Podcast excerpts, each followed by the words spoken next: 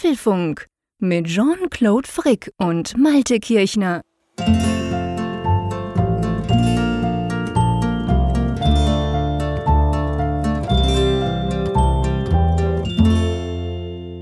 Hallo und herzlich willkommen zum Apfelfunk, schon die Ausgabe 210, die wir am 19. Februar am Abend spät aufzeichnen.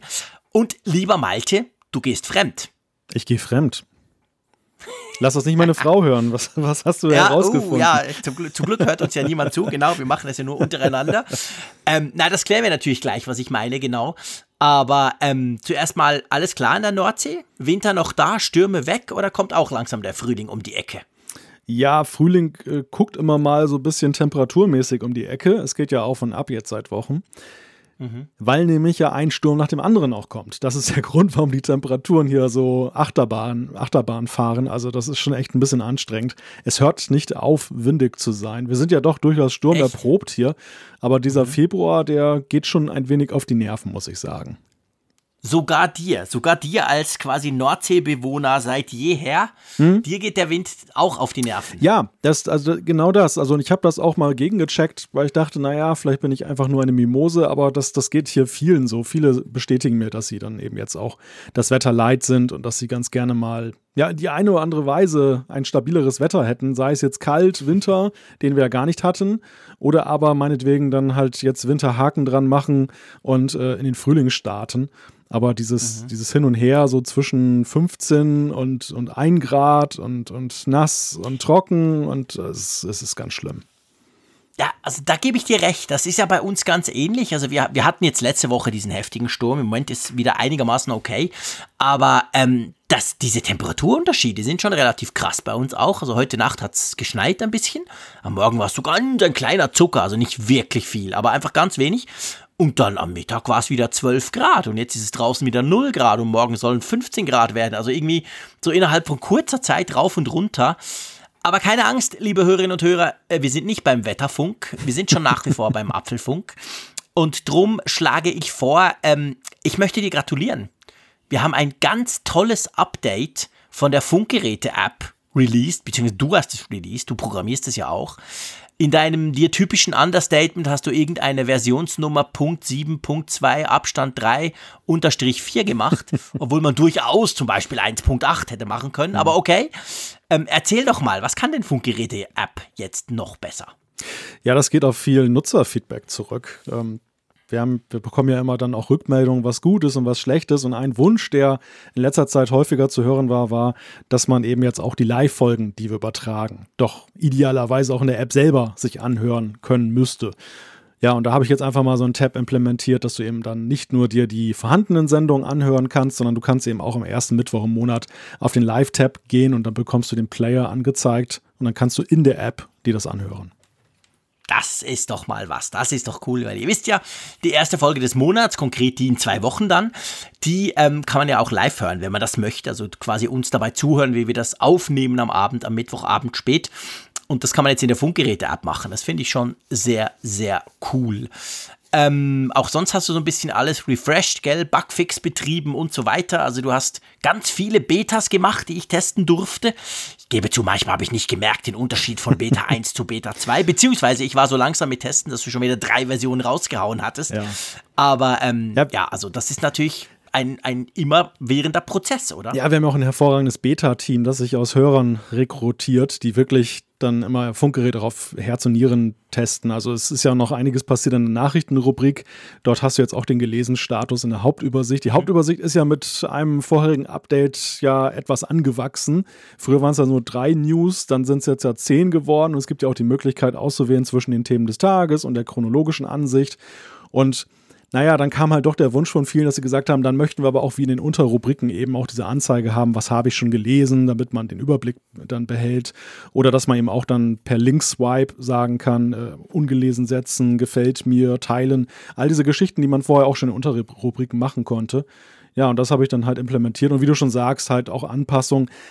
Wir mussten leider das, äh, die Mindestvoraussetzung auf iOS 11 hochsetzen Nicht, weil wir böse Menschen sind, sondern schlichtweg, weil einfach dann gewisse Schnittstellen halt auch auslaufen.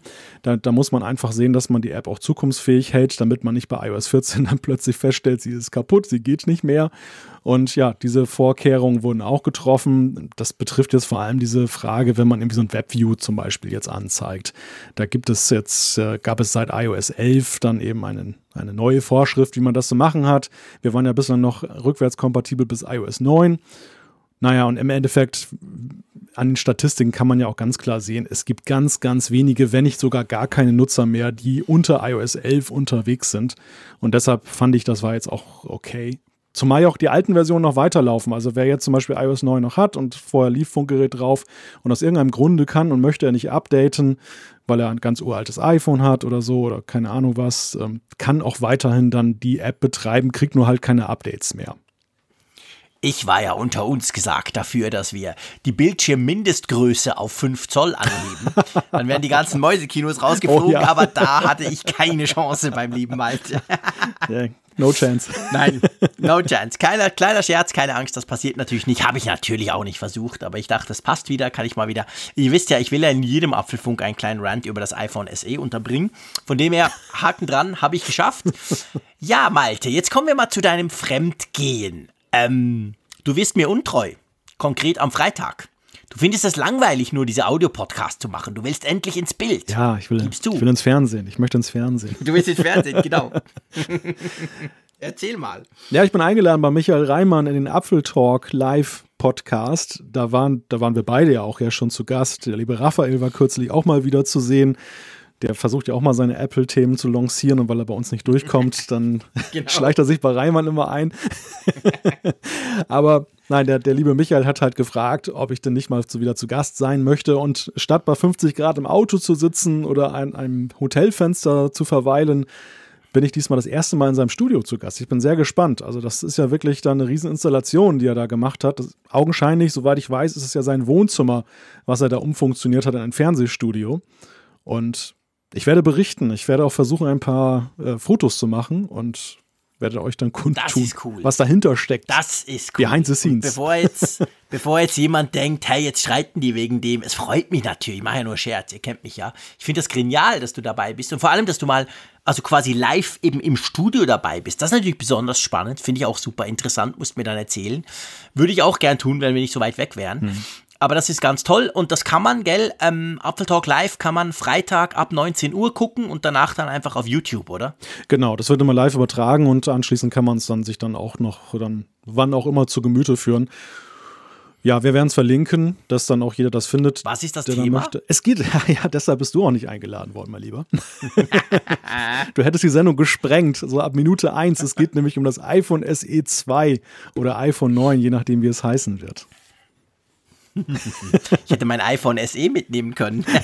ich habe nämlich noch eins. Ach so. Ja, guck, das hast das du mir voraus. Ich mal teuer. Das hast du mir All voraus. diesen Freaks, die unbedingt dieses ganz kleine wollen. Sobald das 9er oder das SE2, wir sprechen nachher noch drüber, und sobald das dann rauskommt und alle jammern, ja, ist mir viel zu groß, dann schreibe ich meins für 3000 Euro auf Ebay aus. also, mal gucken. Wollen wir mal zu den Themen kommen? Ja, wir haben eine ganze Menge Themen. Ein bunter Strauß. Richtig. Ja, wirklich. Das erste Thema infektiös, wie das Coronavirus Apple Wachstumsschmerzen Schmerzen bereitet. Dann sprechen wir über das Frühlingserwachen bzw. über das Frühlingsevent von Apple. Da gibt es neue Gerüchte. Dann eine ge gewagte These. Apple TV Plus, ist das ein Rockrapierer? Juhu, ich freue mich schon drauf. Dann sprechen wir über ein neues Buch. Wir sprechen über einen interessanten ähm, Effekt und wir sprechen darüber, warum Apple etwas gegen dieses neue Buch hat. Und es gibt noch einige Randsplitter, wie immer bei uns vereint in der Rubrik Apfelstücke. Genau. Danach natürlich die Umfrage der Woche und Zuschriften der Hörer. Denke ich, kriegen wir auch noch rein. Äh, drum schlage ich vor, wir legen gleich los und zwar lass uns infektiös werden. ähm, es gab ja gestern, vorgestern, sollte man sowieso nicht sagen im Podcast, der mindestens eine Woche lang ja angehört werden kann, beziehungsweise auch länger. Aber auf jeden Fall, Anfang Woche hat Apple eine Umsatzwarnung publiziert, ganz offiziell von Apple selber. Und das ist ja per se mal etwas, was wir ja nicht so oft kennen. Also das letzte Mal war doch Anfang letzten Jahres. Richtig. Die große berüchtigte, ganz schlimm und iPhone und Apple ist quasi verloren und tot. Wir haben da lang und breit drüber gesprochen. Und jetzt kommt noch mal so ein Ding. Jetzt kommt nochmal so ein Ding. Und letztes Jahr war es ja wirklich ein riesiges Medienthema. Auch uns hat es ja des Öfteren beschäftigt, dieser berühmt-berüchtigte Letter from Tim. Und diesmal war es dann schon gemäßigter. Das hat verschiedene Gründe. Der, der eine ist, dass das ja mit Ansage kam, also diese Geschichte, dass ähm, eine gewisse Unsicherheit bei den Quartalszahlen jetzt im ersten Quartal dieses Jahres ist. Das hat Apple ja schon bei seiner Prognose bekannt gegeben im, im Januar, wo sie gesagt haben, äh, es gab eine große Bandbreite, eine große Spanne von äh, möglichen Ergebnissen, die sie da gemacht haben, viel größer als sonst. Und sie haben ja schon gesagt, man, oder mehrfach gesagt, man muss mal schauen, wie sich das mit dem Coronavirus entwickelt. Und das kann natürlich die ganze Tech-Industrie beeinflussen. Hat es augenscheinlich getan. Und jetzt halt dieser Brief, der ja, wenn man das mal auf den Punkt bringt, ja zwei Aussagen hat. Das eine ist, dass Apple halt darauf hinweist, dass das China-Geschäft an sich lahmt, weil natürlich angesichts dieser ganzen Quarantänesituation in vielen Städten und da ja auch die Apple Stores eine ganze Weile geschlossen waren, mittlerweile sind sie wieder geöffnet, aber es geht zäh los, was man so liest. Also einerseits da gibt es sicherlich einen Rückgang und zum anderen ist es eben so, und das betrifft die Tech-Industrie ja insgesamt momentan sehr stark, die Fabriken. Die Fabriken waren auch teilweise geschlossen oder die Zulieferer konnten nicht liefern und auch da geht es sehr zögerlich wieder los mit noch, ich möchte so fast sagen, ungeahnten äh, Konsequenzen, oder? Ja, definitiv. Also letztendlich ähm, ist, ist das wahrscheinlich ja das Hauptproblem. Also das eine ist, salopp gesagt, China, klar, wenn natürlich die Apple Stores zu sind, wenn überhaupt ganz salopp gesagt niemand raus darf. Wenn sich auch fast niemand raus traut, dann geht man auch nicht shoppen, dann kauft man nicht unbedingt iPhones. Also das ist der eine Punkt. Aber der andere Punkt, der, ich sage jetzt mal global gesehen, dich und mich zum Beispiel unter Umständen dann viel krasser betrifft, ist genau die Geschichte.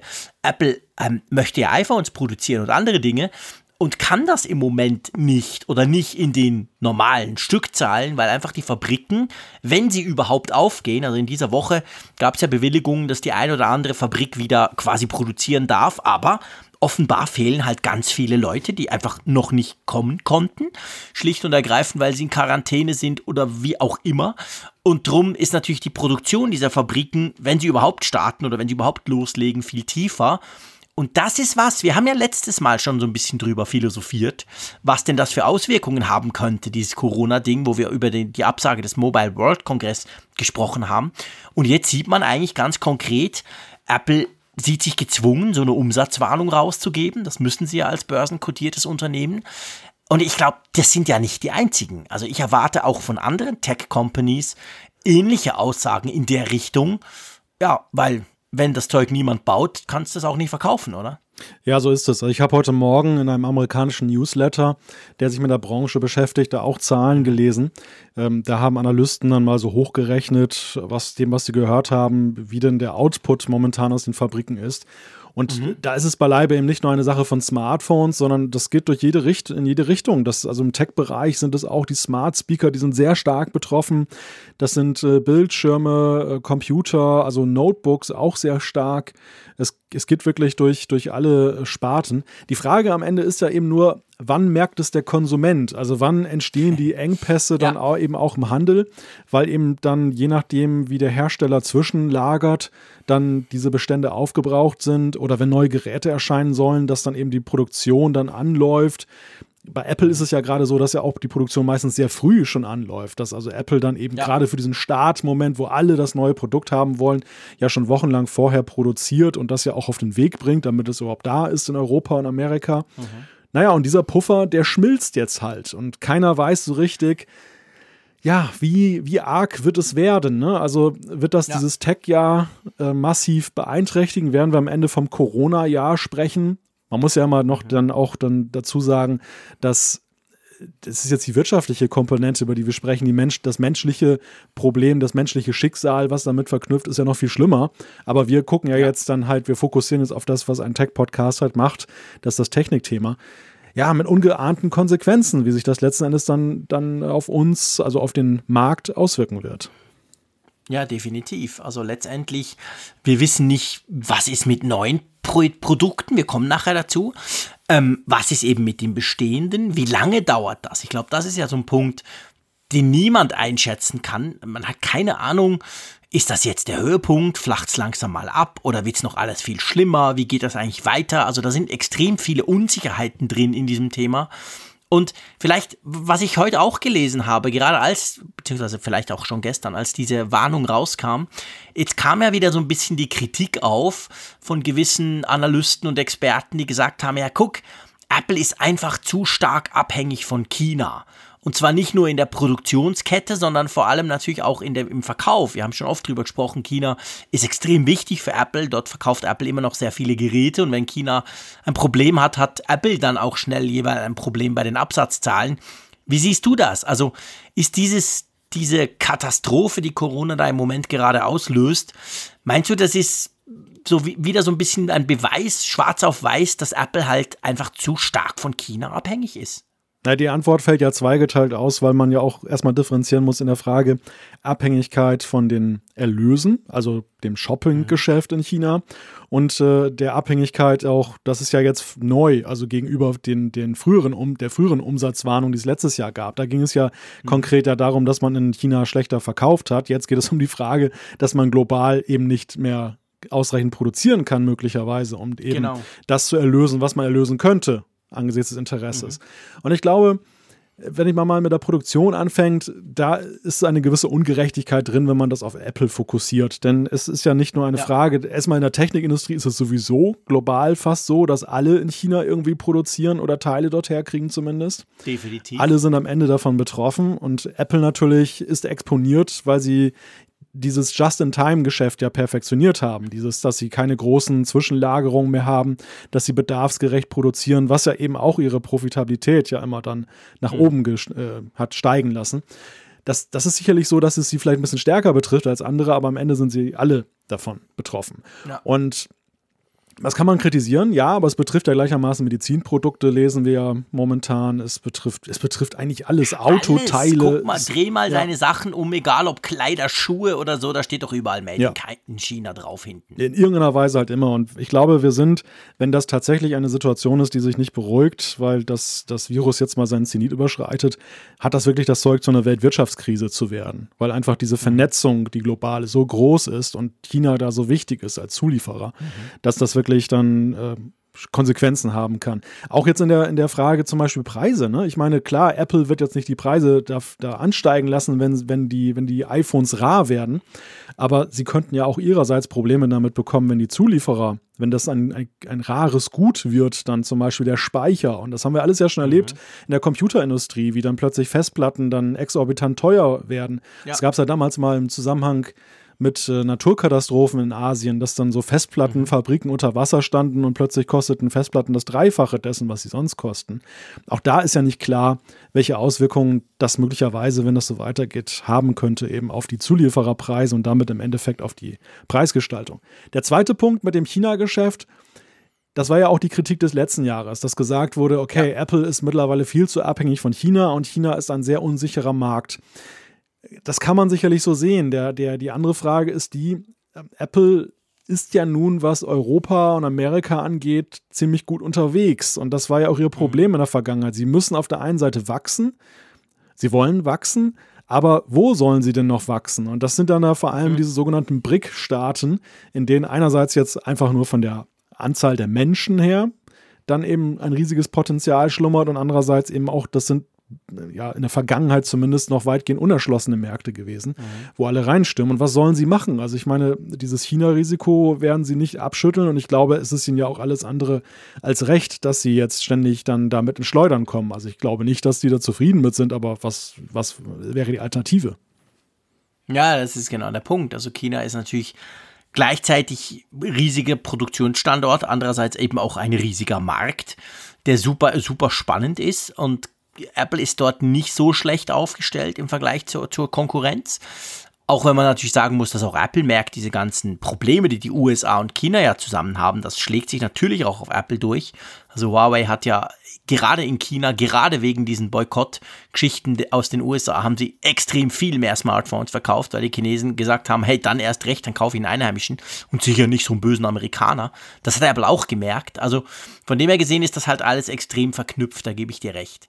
Ja. Lass uns aber kurz noch über diese kommenden Produkte sprechen. Ja, vielleicht noch eine Ergänzung dazu als ja? Gedanke. Also ich, es ist, ich habe ja gerade gesagt, welche Alternative hat Apple? Eine Alternative gibt es natürlich, über die haben wir auch schon mehrfach hier gesprochen. Und das ist sicherlich auch ein Grund, warum sie das so forcieren. Das ist nämlich eben dann auch das Services-Geschäft zu stärken. Also eben jetzt nicht mhm. nur im Bereich Hardware weiter zu wachsen, sondern eben neue Geschäftsbereiche zu erschließen. Das stimmt, das ist definitiv so. Dann bist du weniger davon abhängig, dass du quasi teure iPhones verkaufen kannst oder eben du verkaufst günstigere iPhones versuchst die in die Masse zu kriegen und verdienst dann dein Geld einerseits ein bisschen mit dem günstigen, mit der günstigen Hardware, aber vor allem dann mit den Services. Und in die Richtung könnte es ja gehen. Ich glaube, wir können durchaus den Sprung machen zum nächsten Thema. Das ist ja ineinander verknüpft, wenn du einverstanden bist. Weil beim nächsten Thema geht es natürlich um dieses ähm, erwartete Event. Wir alle wissen oder denken, ja, hey, da muss jetzt was kommen. Wir erwarten ein Frühlingsevent. Und da erwarten wir natürlich vor allem das iPhone 9 oder iPhone SE 2, wie es dann auch immer heißen mag. Ähm, jetzt vielleicht zuerst mal zum Termin. Da gab es nämlich relativ konkret, also was heißt schon konkret? Das sind immer noch Gerüchte, aber da gab es jetzt schon so, ja, sogar so ganz konkrete Datumsvorschläge, oder? Ja, sehr konkrete Datumsvorschläge. Es ist die Rede vom 31. März als der Termin des Events. Und äh, ja, ich hoffe, ich täusche mich jetzt nicht gerade, aber ich meine, 2. April sollte dann schon Verkaufsstart mhm. sein, also sehr zeitnah zu dem Event soll es dann halt losgehen mit dem iPhone, das da angeblich kommen soll. Ich war ein wenig überrascht, wo die Daten herkommen, also wie die durchgesickert sind. Naja, gut, also das ist natürlich immer so ein bisschen einerseits Kaffeeleserei, vielleicht durchaus auch so ein bisschen Überlegungen. Also ich wir, wir rechnen im März damit. Ich glaube, da sind sich alle einig. Dann ist so ein bisschen die Frage, Apple mag ja am Dienstag Events machen. Also von dem her dann, wenn du es mal auf die Dienstage eindampfst, sind es dann nicht mehr so viel. Dann ist es wohl eher Mitte gegen Ende. Und jetzt ist natürlich genau der Punkt, und da kommen wir eigentlich zum ersten Thema zurück, diese Corona-Geschichte das ist ja nicht so, dass Apple das nur in China betrifft, sondern das ist ja unter Umständen ein konkretes Problem, wenn du zum Beispiel ein günstigeres iPhone 9 iPhone SE 2, wie es auch heißen mag, auf den Markt bringst, dann willst du das ja dann auch irgendwann mal verkaufen und nicht sagen, ja, okay, hier ist es, guck mal, wie toll, aber es kommt dann erst in zwei Monaten, weil wir die noch gar nicht bauen können. Und das alles hat so ein bisschen, glaube ich, die Gerüchteküche dahingehend beeinflusst, dass man gesagt hat, okay, dann ist es wahrscheinlich ein bisschen später. Ja, und der letzte Dienstag im März ist der 31. Später geht es dann nicht mehr. Also von dem her gesehen, ich, ich glaube, das kommt so ein bisschen aus der Geschichte raus. Aber ist ja eigentlich egal, wann sie es machen worum wird es denn gehen? Was werden wir denn kriegen? Also als relativ sicher kann man mittlerweile ansehen, dass es um ein iPhone gehen wird. Du hast es ja gerade schon ein paar Mal gesagt. Entweder heißt es iPhone SE 2, das ist eher unwahrscheinlich, das ist glaube ich der Arbeitstitel.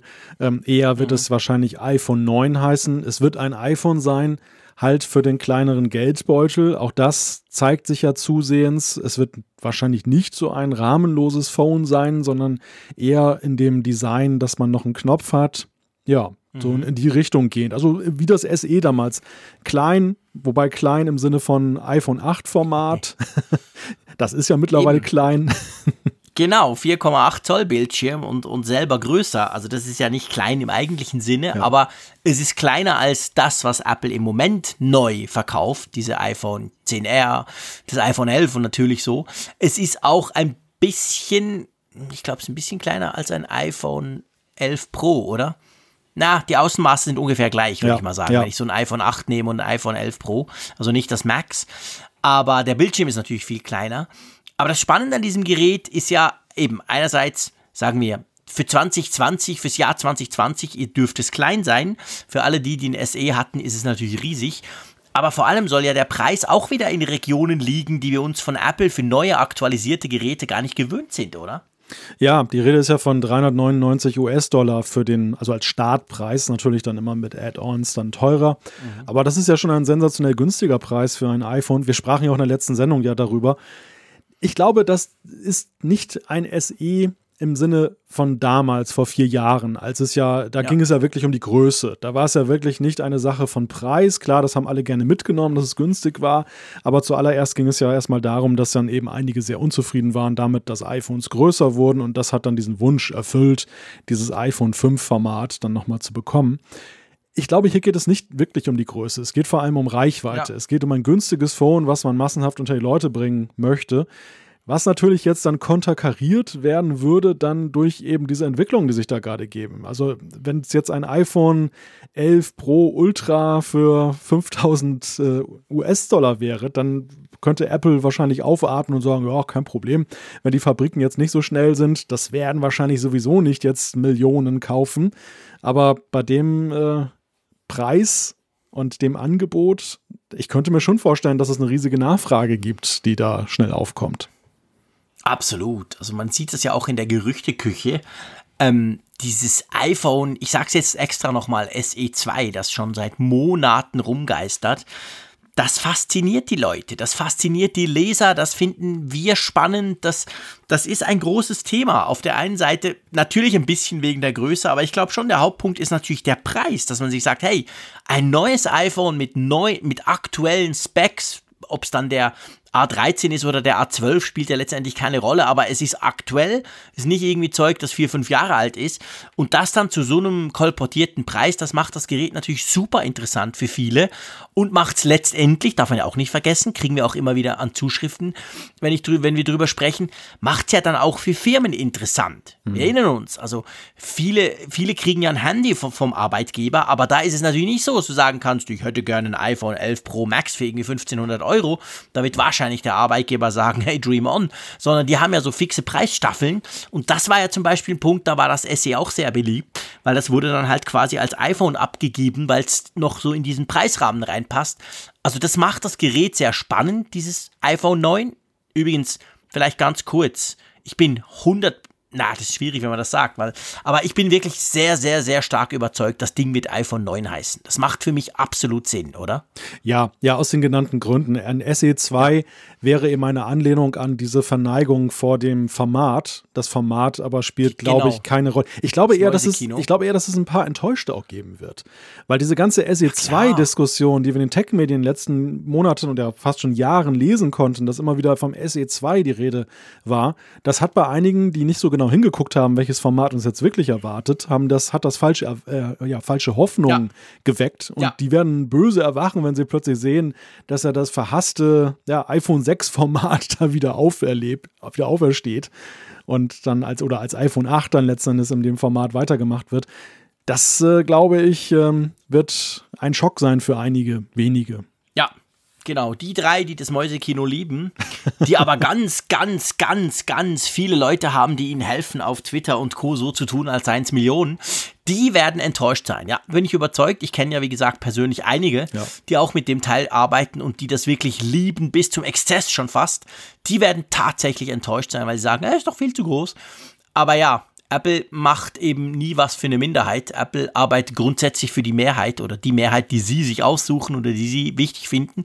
Und die, für die dürfte es ein bisschen größer sein. Ich glaube, das ist kein Problem, aber vor allem der Preis macht es attraktiv. Also, das ist die Frage. Wir wissen letztendlich natürlich nicht, was kommt, aber wir wissen vor allem auch nicht. Ich glaube, an diesem Event wird das erste Mal, wenn es denn so kommen sollte, wird auch spannend, zu hören, was dann Apple sagt, äh, ab wann ist es im Verkauf und zu gucken, wie sich das so mit diesen Lieferzeiten und so.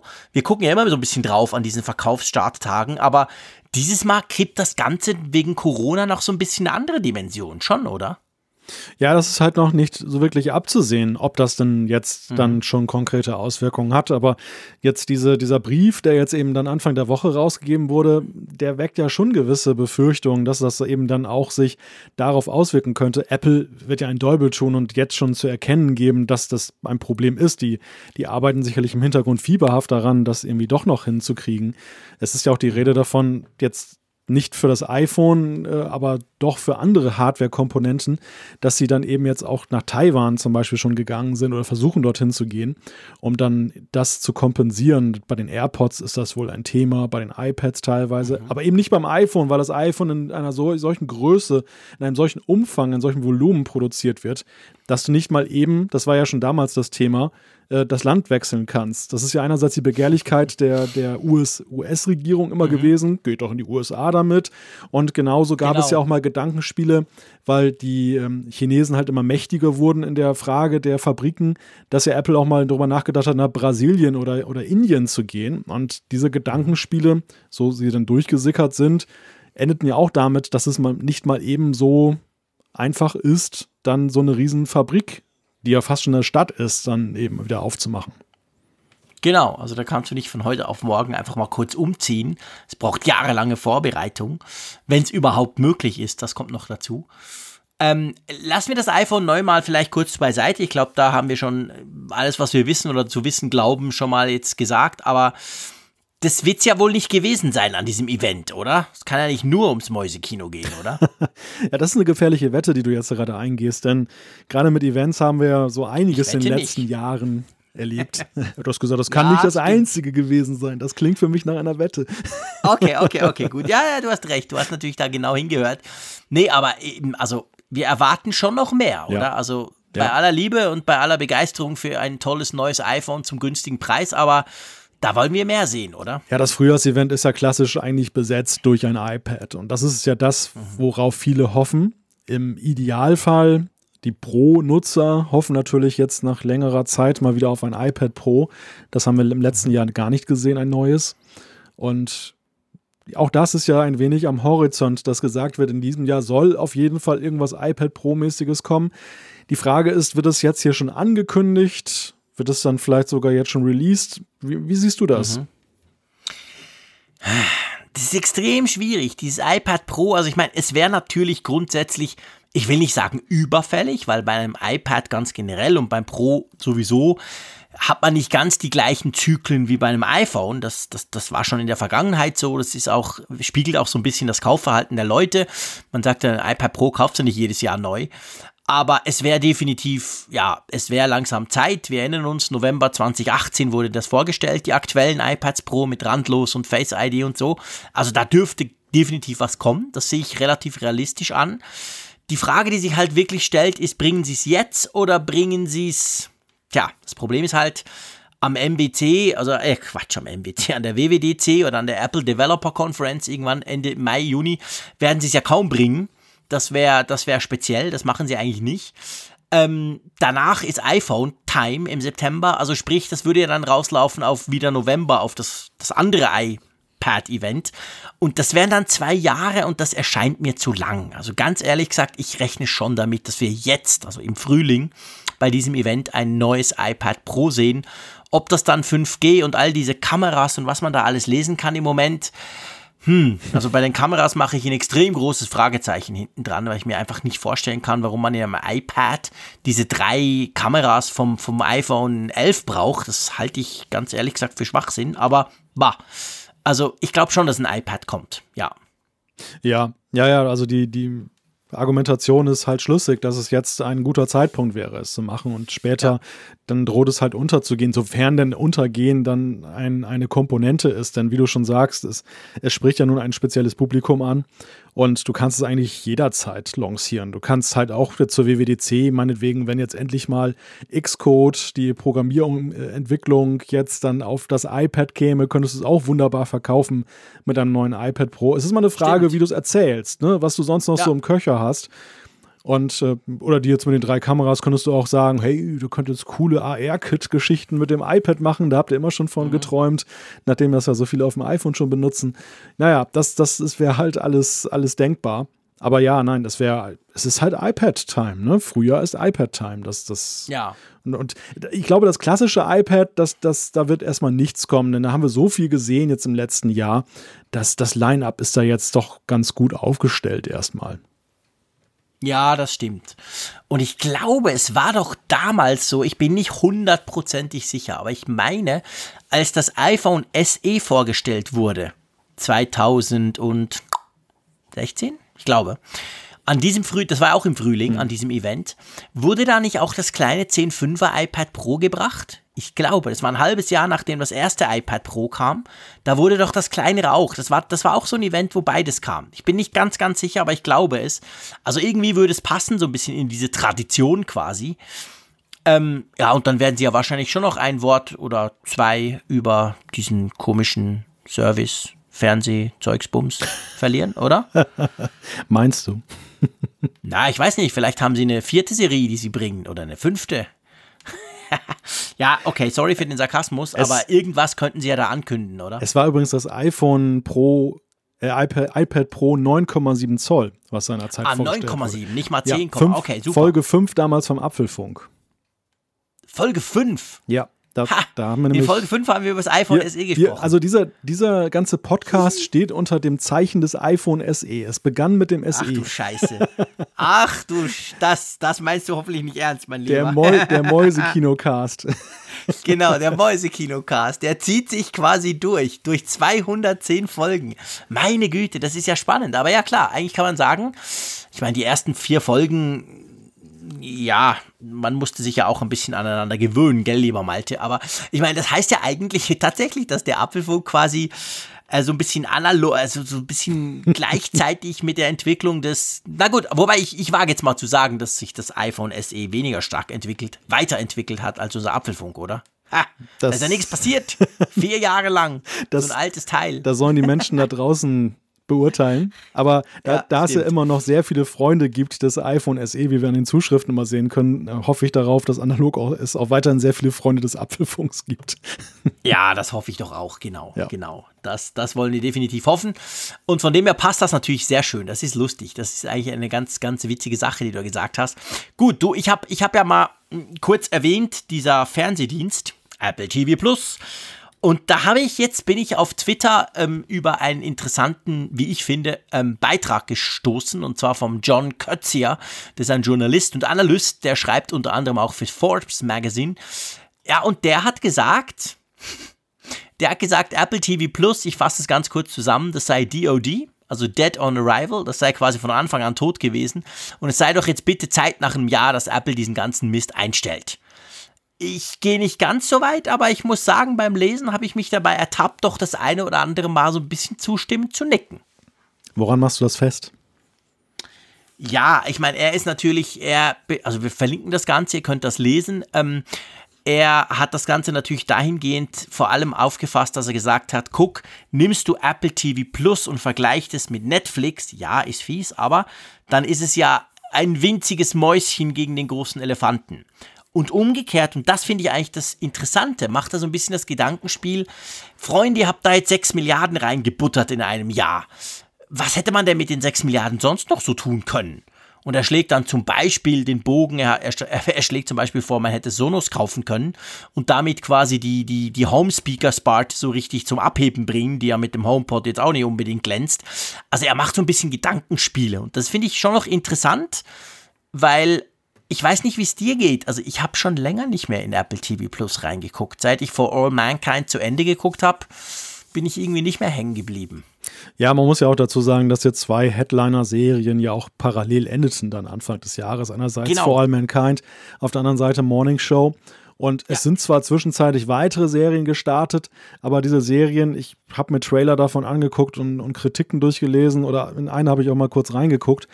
Man weiß schon, warum die nicht am Start dabei waren im November. Das ist dann halt nicht die A-Garnitur unbedingt. Ja. Und äh, Ja. aber das ist andererseits auch ein Phänomen, das, das erlebe ich natürlich aber auch bei Netflix und Amazon Prime, dass du eben, Ja. du hast, du hast eine gewisse ja, Zeit des Jahres, da sind halt die ganzen Neuerscheinungen, da weißt du auch manchmal gar nicht, was du zuerst gucken sollst, weil alles gleichzeitig läuft. Und dann ist halt auch erstmal wieder Schluss. Und äh, ja, wenn du wirtschaftest, wenn du haushaltest mit deinen Folgen, dann kannst du tatsächlich auch diesen Leerlauf dann, dann überbrücken. Wenn nicht, und das ist bei Apple TV Plus ja relativ leicht, du kannst es ja so weggucken, da nicht, da es nicht so viele Serien Genau. sind. Kannst es binge, du kannst den ganzen Dienst binge-watchen Ja. an zwei Weekends. Dann, dann rettet es Apple natürlich, dass sie dann erstmal ganz viele Jahresabos verschenkt haben und die Leute dann nicht gleich auf den Abbestell-Button klicken. ja. Ja, ich meine, klar, wir müssen ja fairerweise sagen, wir nehmen Apple TV Plus ja mit. Wir kriegen's, wir haben es gratis, da wir ja aktuelle iPhones haben. Die allermeisten haben es wahrscheinlich auch gratis, weil sie sich irgendwann mal was gekauft haben. Also das ist schon so, der, der ganz große Test kommt natürlich dann im November von diesem Jahr, wenn es dann darum geht, dass man sich jetzt die Entscheidung stellen muss, zahle ich dafür oder zahle ich nicht. Also weißt du, nicht falsch verstehen. Ich finde die grundsätzliche Idee von Apple, dass sie in dieses Services-Geschäft gehen, dass sie diese gigantische Basis von Nutzern, die sie ja haben, die sie sich in den Jahren aufgebaut haben, dass sie die noch anderweitig nutzen wollen, das finde ich absolut voll okay. Finde ich auch die richtige Strategie und die funktioniert, glaube ich, auch. Es ist halt schon dieser TV-Streaming-Dienst, der mich so ein bisschen. Aber ja, ich bin auch der Falsche. Ganz ehrlich gesagt, ich kann da eigentlich auch nie mitreden, weil ich mhm. gucke sowieso nie Fernsehen. Ich schaue schon Netflix total selten. Also von dem her gesehen, mir ist so ein Dienst sowieso wurscht. Ich brauche das ja eigentlich nicht. Also bin ich natürlich der Falsche, um sowas zu beurteilen. Aber ich finde so als Diskussions- und auch so als Idee halt mal so im Sinn von, klar kann sich Apple die 6 Milliarden leisten. Ist ja kein Thema. Aber ja, man könnte die natürlich auch für anderes brauchen. Und das fand ich spannend an diesem Artikel und darum habe ich das Thema überhaupt hier aufgebracht. Also mhm. halt mal so ein bisschen sich zu, ja, so ein bisschen abzuschweifen und zu überlegen, was könnte man denn noch? Ja, nee, ist ja völlig richtig. Also ich, ich glaube nicht, dass das Apple TV Plus ein Rohrkrepierer ab der ersten Minute ist. Ich war ja ein mhm. großer Zweifler, was dieses Unterfangen ja. anging, das weißt du. Das wissen alle, die hier zuhören regelmäßig. Ja. Und ich war ja doch positiv überrascht, dass Apple ja. es ja doch schon hingekriegt hat, ganz gute Serien zu produzieren. Mittlerweile glaube ich nicht, dass sie, oder ich finde, es ist halt eine Frage der, der, Vergleichbarkeit. Nimmt man jetzt Netflix als Maßstab? Geht es darum, dass Apple Netflix ähm, da im Fokus mhm. hat? Dann natürlich kann man sagen, ja, gegen Netflix, da, da, fehlt ja alleine diese ganze Bibliothek. Es fehlt ja so jedes andere Angebot, was mich über die Zeit bringt. Dieses, ja, dieses Setzen auf, auf Exklusivserien. Das, ja. das ist natürlich schon ein ziemliches Wagnis, besonders wenn du am Anfang noch nicht viele davon hast. Ich glaube aber eher, und dieser Gedanke, der wurde hier ja auch schon mehrfach diskutiert, dass Apple eher mit dem Amazon-Modell in Konkurrenz mhm. tritt. Nämlich, und das momentan noch nicht mit dem entsprechenden Angebot, das du jetzt buchen kannst, aber perspektivisch vielleicht ja schon, nämlich der Frage, dass sie all ihre Services verknüpfen, so wie Amazon das ja auch macht. Amazon, klar, hat ein attraktiveres Videoangebot, wird der ein oder andere sagen, aber ich muss schon sagen, dieser, diese Geschichte, dass du dann eben deine Pakete schneller und, und günstiger kriegst, dass du eben noch Musik dann gleich mitgebucht hast, dass du ein paar E-Books dabei hast, das ist schon charmant. Ne? Also, das ist schon ein sehr interessantes Geschäftsmodell, besonders wenn du eben, wenn dein Streamingdienst jetzt nicht der, das Flaggschiff ist, das, das, ja. das stärkste am Markt und das wird ja Apple TV Plus ja kaum in den nächsten Jahren werden können, angesichts der starken Konkurrenz.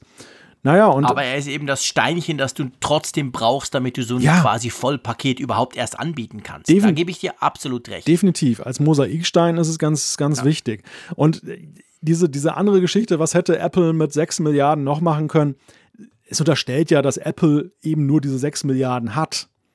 Und jetzt, und jetzt, haben sie ja, ausgegeben und na, um Gottes Willen, genau, sie haben so das Falsche investiert. Es ist weg, das Geld. Ja, ja ist, genau. ist ja völliger Unfug. Also Apple ist ja nun die cash-stärkste Company der Welt. Und die, die haben diese 6 Milliarden locker ein paar Mal. Also wenn die wirklich wollten, dann könnten die alles Mögliche aufkaufen und, und ja. fortentwickeln.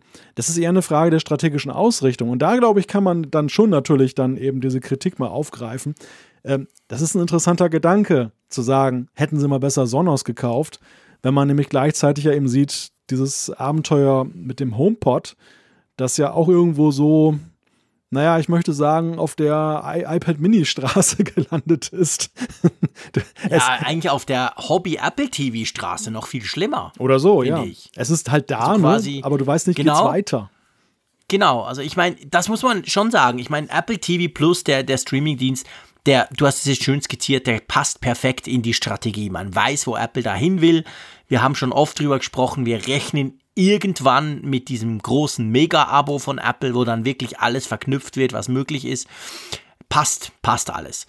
Aber der HomePod, um den jetzt vielleicht mal noch rauszunehmen, weil der halt auch explizit in diesem Artikel erwähnt wird, der, der passt, der passt da zwar rein, dass man sieht, okay, Apple möchte auch in diesem stark wachsenden, ähm, intelligenter Lautsprecher kann ich mitsprechen, Dingsbums Markt irgendwas machen. Und sie legen den Fokus ein bisschen anders als die Konkurrenz. Vor allem, sie legen den Fokus auf guten Ton. Okay.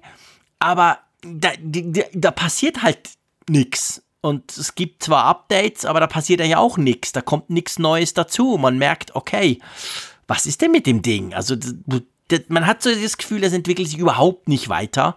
Und das, ist natürlich das, was er dann halt verknüpft und sagt, okay, hätte halt einen kaufen müssen, der weiß, wie es geht. Aber ich gebe dir recht, das ist ein Gedankenspiel und Apple wird kaum Apple TV Plus einstellen. Und von dem her gesehen, das passt halt einfach in die Strategie. Ja. Aber ich fand es ganz interessant, das mal so zu überlegen. Und du weißt ja, wenn Sonos in einem Artikel vorkommt, bin ich ja dann, sowieso getriggert. Dann bist du sofort dabei. Da bist du sofort dabei. Genau. Ja, aber noch zwei Sachen dazu. Ähm, einerseits gleich noch einen weiteren Blog-Eintrag, der auch noch diese Woche lief, der auch ganz interessant war, auch im Kontext dieser Services zu sehen ist. Aber erst nochmal die Frage mit Sonos. Hat Apple denn wirklich ein Problem, das jetzt daher rührt, dass sie keine Ideen haben? Oder liegt es eher an den Fesseln, die sie sich selber auferlegt haben, dass eben alles so in dem Ecosystem, weil die, die, die, bleiben soll? Denn die Stärke von Sonos ist ja gerade eben, dass ich ja so viel damit anfangen kann. Ich kann es ja an so viele Nutzungsszenarien andocken und damit ja. arbeiten. Und das kann ich ja mit dem HomePod eben nicht. Das, das größte Defizit des HomePods ist doch tatsächlich, dass er halt so wie Apple das halt macht, streng vorgegeben ist, wie und wann er einzusetzen ist. Das ist das Hauptproblem. Das ist eigentlich das einzige Problem. Ich behaupte sogar, den Preis, den würde man auch akzeptiert bekommen, weil er wirklich fantastisch klingt und er klingt eher noch besser als andere, die ungefähr plus minus gleich teuer sind. Also das ist nicht das Problem, behaupte ich mal, sondern das Problem ist tatsächlich genau das. Ich meine, das Ding ist auf Apple Music festgenagelt. Das Ding hat Siri drin Hä? Noch Fragen, Freunde? Also ich meine, damit ist das Ding eigentlich schon fast tot im Vergleich zur Konkurrenz, weil die halt haben, andere Dinge drin.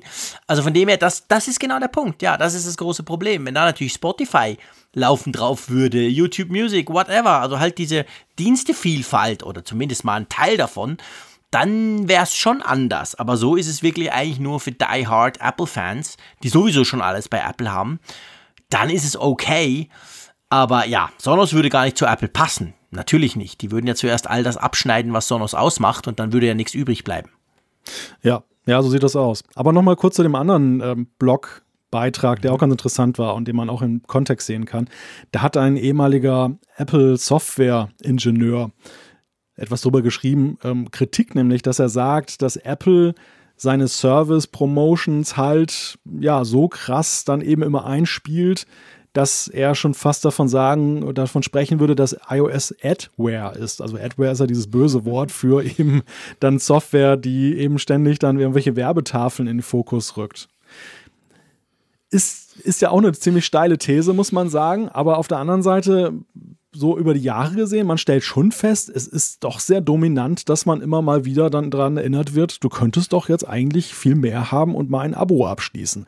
Also bei Apple Music ist mir das immer wieder stark aufgefallen und mit Apple Arcade ist das ja auch so ein Ding. Das, da schiebt sich auch gerne mal diese Tafel dann rein und sagt, hier, guck mal, so viele schöne Spiele willst du nicht abonnieren. Ja, also es ist wirklich krass. Ich finde es einen super spannenden Artikel, den er da schreibt. Den, und zwar einfach die Frage, die er aufwirft, weil natürlich ist es krass. Klar ist Apple iOS 13 nicht Adware.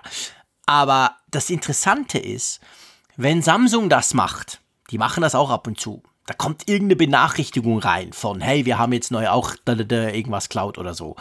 Dann gibt es immer relativ schnell einen Aufschrei, so nach dem Motto, also mit dem scheiß Telefon, das zeigt mir da Werbung an. Und bei Apple blieb der mehr oder weniger aus. Und er hat ja dafür auch eine recht spannende Erklärung, finde ich. Er schreibt nämlich, dass gerade bei den Journalisten und Testern sei es doch so, dass die allermeisten ja fast alles haben, all diese Dienste haben. Dadurch fällt ihnen ja gar nicht auf, dass man ständig erinnert wird, wenn einem etwas fehlt. Und ich habe mich dann so ein bisschen ertappt gefühlt dabei, weil das stimmt. Ich habe Apple Music, ich habe Apple Arcade, spiele zwar nie, aber ich habe es immer noch am Laufen, weil ich es einfach zwischendurch ausprobieren will. Ähm, ich habe eigentlich alles, diese, diese Dienste. Dadurch kriege ich aber nie eine Aufforderung, hey, willst du nicht mal hier oder da? Das fällt mir gar nicht auf, weil ich ja schon alles habe. Ah, deshalb, jetzt habe ich mich entlarvt. Jetzt habe ich mich entlarvt, dass ja? ich nämlich da all diese Abos gekündigt habe, außer Apple TV genau, Plus. du bist bei Team Spotify, genau. ich bin beim Team Spotify und Arcade habe ich ja tatsächlich nach einer längeren Testphase dann auch erstmal ad acta gelegt, wobei ich da schon durchaus zurückkehren werde, aber die Intervalle, in denen ich da reingucke, sind halt dann doch ein bisschen größer. Ähm, übrigens noch kleine Ergänzung, das ist kein Apple iOS äh, Softwareingenieur gewesen, sondern der arbeitet bei Tumblr. Also der hat die iOS-App von, von Tumblr ja. entwickelt. Aber äh, ja, arbeitet eben am iOS-System sozusagen dann oder programmiert für iOS. Ist eine Kritik, die aber auch nicht ganz neu ist. Wir haben das ja auch schon von Marco Arment mal irgendwann gelesen, der ja Overcast mhm. entwickelt hat. Der ja auch mal darauf hingewiesen hat, mit einigen anschaulichen Beispielen, dass Apple, was jetzt zum Beispiel die Push-Nachrichten angeht, da auch so seine eigene Policy fährt. Also wo es dann eben ja normalerweise so ist, es ist ja vorgeschrieben, dass du deine Nutzer nicht zuspammst mit äh, Werbemitteilungen, sondern dass Push-Nachrichten ja schon irgendwie einen Sinn und Zweck haben sollten und auch nicht unaufgefordert, ungewollt kommen sollten. Und Apple selber hat ja schon das ein oder andere Mal dagegen verstoßen selber, haben sich selber das Privileg eingeräumt, dann auch dann Werbebotschaften darüber zu schicken, nach dem Motto, ach, guck mal, was wir für einen schönen Service haben. Das macht es natürlich besonders, ähm, ich sag mal, ich will jetzt das Wort verwerflich nicht, nicht, nicht in den Mund nehmen, aber so, so, so, so, so gut ich natürlich nachvollziehen kann, dass Apple seine Dienste und jetzt gerade, wo sie sich ja so auf diese Service-Sparte fokussieren, natürlich irgendwie ein bisschen bewerben will. Aber das ist natürlich auch ein zusätzliches Problem. Als App-Entwickler darfst du da gar nichts irgendwie, hey, könntest du mal und Erinnerungen und schieß mich tot. Geht ja bis hin, du darfst ja auch nicht sagen, du sollst, mach doch mal eine positive Bewertung und so. Es wurde alles verboten. Aber Apple selber macht das ab und zu ganz gern. Also das mhm. ist schon, da gebe ich, also da gebe ich der Kritik irgendwo recht. Das ist halt einfach letztendlich ein bisschen unfair. Ja, es geht ja noch viel weiter. Es ist ja auch so, dass ja bei vielen Diensten ähm, die Möglichkeit, Abos auf deren Weg abzuschließen, ja auch unterbunden wurde. Genau. Während Apple ja nun eben sein eigenes System dann eben immer in den Vordergrund stellt. Das, der, der, der Punkt ist eigentlich ja der, es ist ja nicht schlimm, dass Apple selber unterwegs ist als Anbieter. Der, es hat nur halt ihre Position als neutrale Instanz weggenommen. Früher war es ja so, sie haben die Hardware hergestellt, sie haben die Software, das Betriebssystem hergestellt. Sie waren die Wächter der Plattform. Dass sie, sie waren im Grunde genommen der Anwalt des, des Kunden, des, des Nutzers, der dann halt genau. halt immer dann aufgepasst hat, dass die, in Anführungszeichen, bösen App-Entwickler, die natürlich viel Gutes bewirken, aber dann manchmal eben auch dann nerven und Schlechtes machen, dass die gemaßregelt werden. Und das konnten sie mit der Autorität machen, dass sie ja selber kein kein Interesse hatten. Sie waren ja nicht in direkter Konkurrenz zu den App-Entwicklern. Indirekt ja. manchmal, weil sie manche Sachen ja dann auch plötzlich im Betriebssystem hatten und sich abgeguckt haben, aber grundsätzlich ja erstmal nicht. Also der App Store war ja sozusagen eine Welt für sich, wo halt die Entwickler untereinander Konkurrenz hatten, aber nicht mit Apple. Und mhm. das hat sich ja fundamental geändert, dadurch, dass Apple halt in immer mehr Dienstleistungs- und In-App-Purchase-Bereichen ja selber als Anbieter unterwegs ist. Musikstreaming, Videostreaming und jetzt erst recht ja bei Apple Arcade ja auch im, im, im App-Bereich. Also es ist ja auch das erste Mal, dass sie im App-Bereich dann auch ja durchaus auch den Kauf-Apps dann ja Konkurrenz machen, denn es ist ja sehr wohl ja ein Punkt auch für App-Entwickler, wenn da plötzlich ein Mitbewerber ist, der für 4,99 dir dann eine Flatrate dann mhm. da angedeihen lässt und, und du selber versuchst Klar. halt dein 9,99 Euro Spiel an den Mann zu bringen. Ungleich schwerer, als das früher der Fall gewesen ist. Ja. Und das, glaube ich, macht so, das macht so diesen, dieses Problemfeld, dieses ähm, Gerechtigkeitsdefizit auf. Ja, ja, das, das sehe ich ganz genauso. Und das, das tut natürlich letztendlich Kritik, ich sag mal, herausfordern. Und von dem her ist das ein spannender ja, Ansatz oder ein spannend, eine spannende Kritik, die sicher nicht so ganz von der Hand zu weisen ist, auch wenn es natürlich ein bisschen übertrieben ist, das ist völlig klar.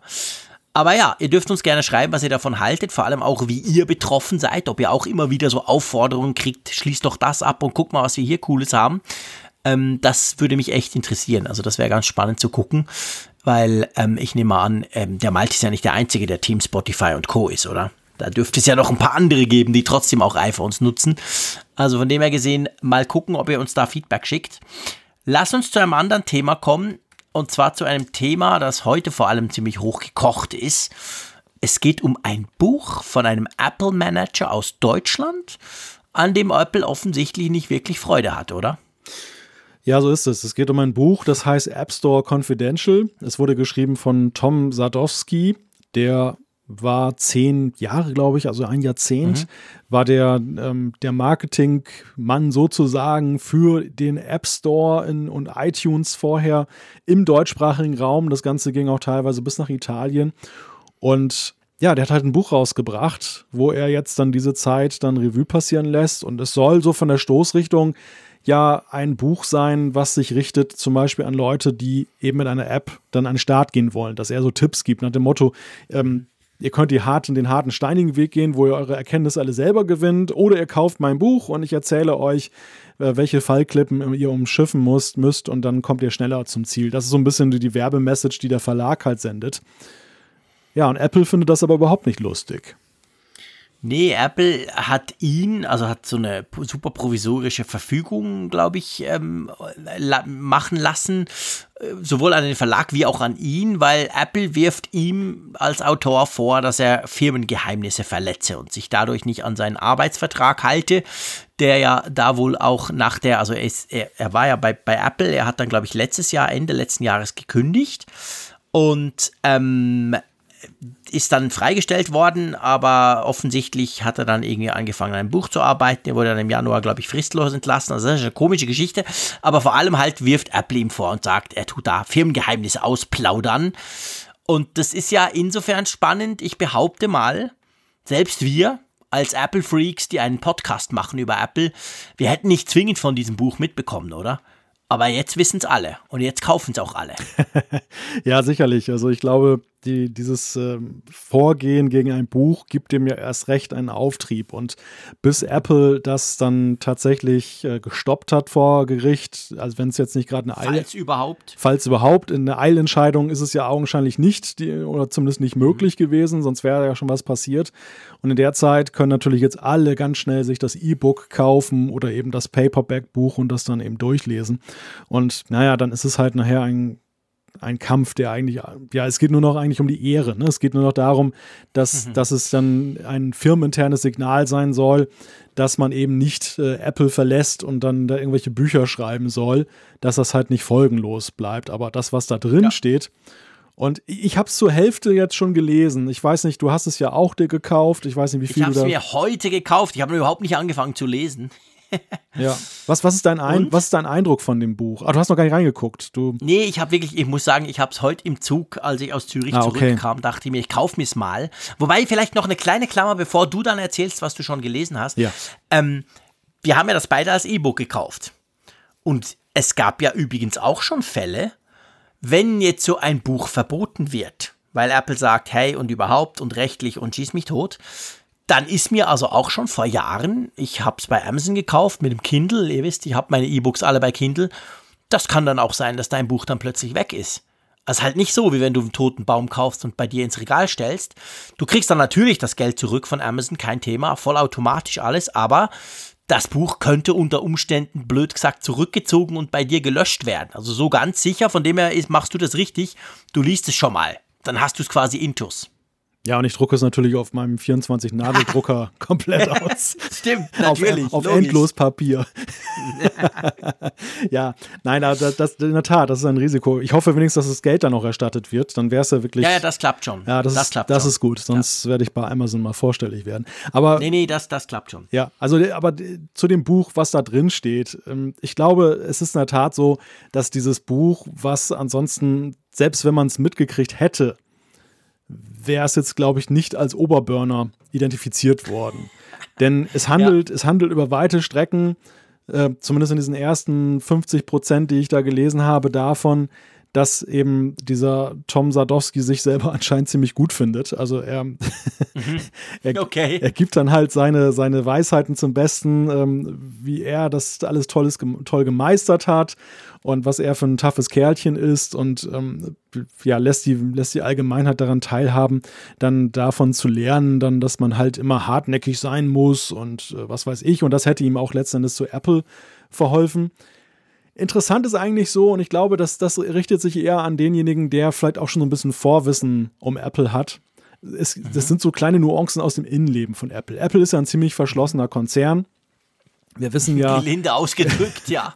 Wir, wissen ja nicht, wir wissen ja nicht sehr viel und es ist ja so, dass, wir haben es ja hier auch schon mal im Podcast thematisiert, selbst wenn du in der Apple-Zentrale in München bist und siehst die Kaffeemaschine und da ist ein Apple-Logo drauf, empfindest du das ja schon als Sensation, weil du irgendetwas ganz Internes von Apple mal gesehen hast.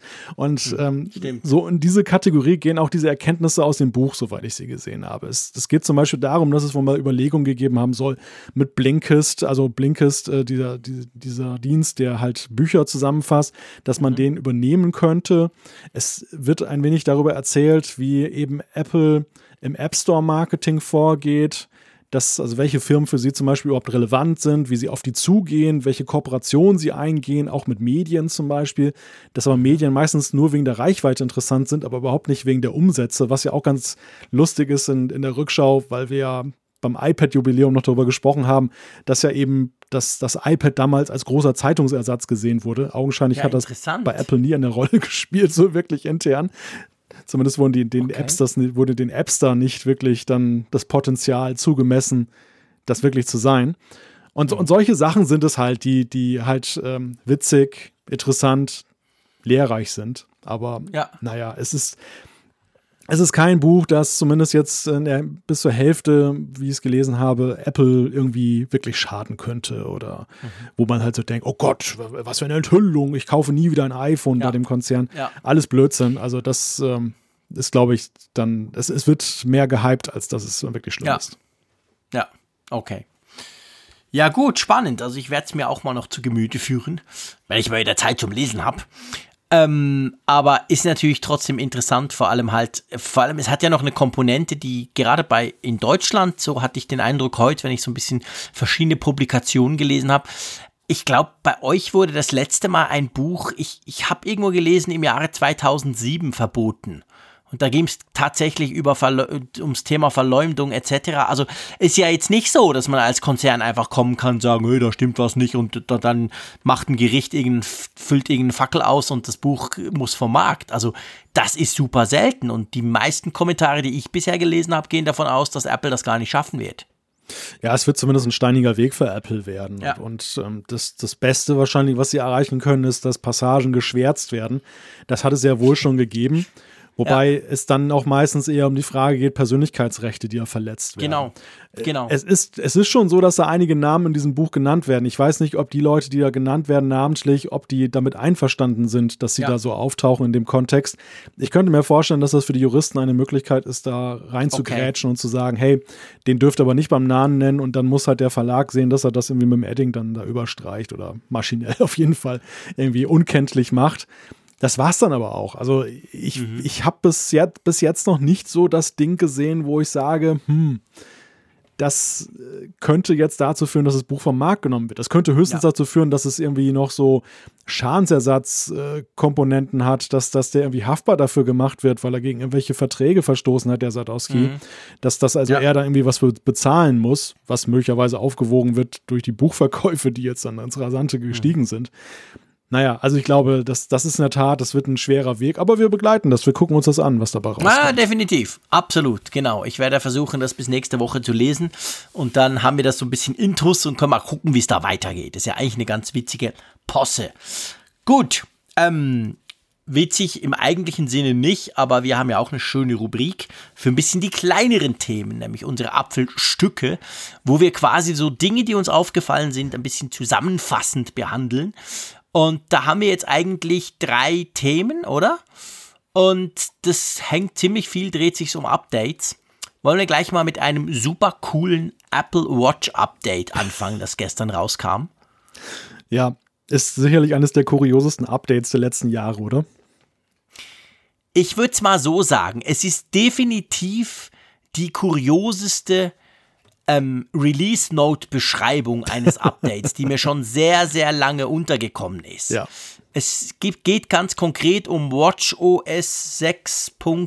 Bah, super vorbereitet, Frick. Wie heißt es jetzt schon wieder? 613. 613. Besten Dank. Ich habe nämlich meine Apple Watch schon abgelegt. Die liegt schon auf dem Ladepad. Ähm, und das ist ein Update, glaube ich, 50 Megabyte, also nicht so groß, kam gestern Abend raus. Und da steht drin, hilf mir mal kurz, es steht irgendwie drin, es ist eigentlich nur für Isländer, oder?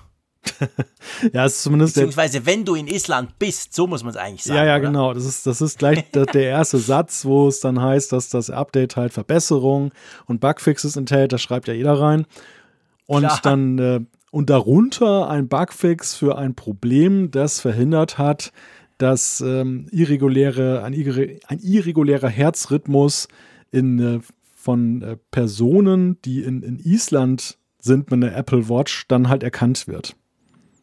Genau, ganz genau. Ich habe es jetzt auch offen und da steht das wirklich unregelmäßiger Herzrhythmus für Apple Watch Besitzer in Island. Da funktioniert irgendwas nicht so, wie man dachte. Ich meine, das, das Spannende finde ich eigentlich dran.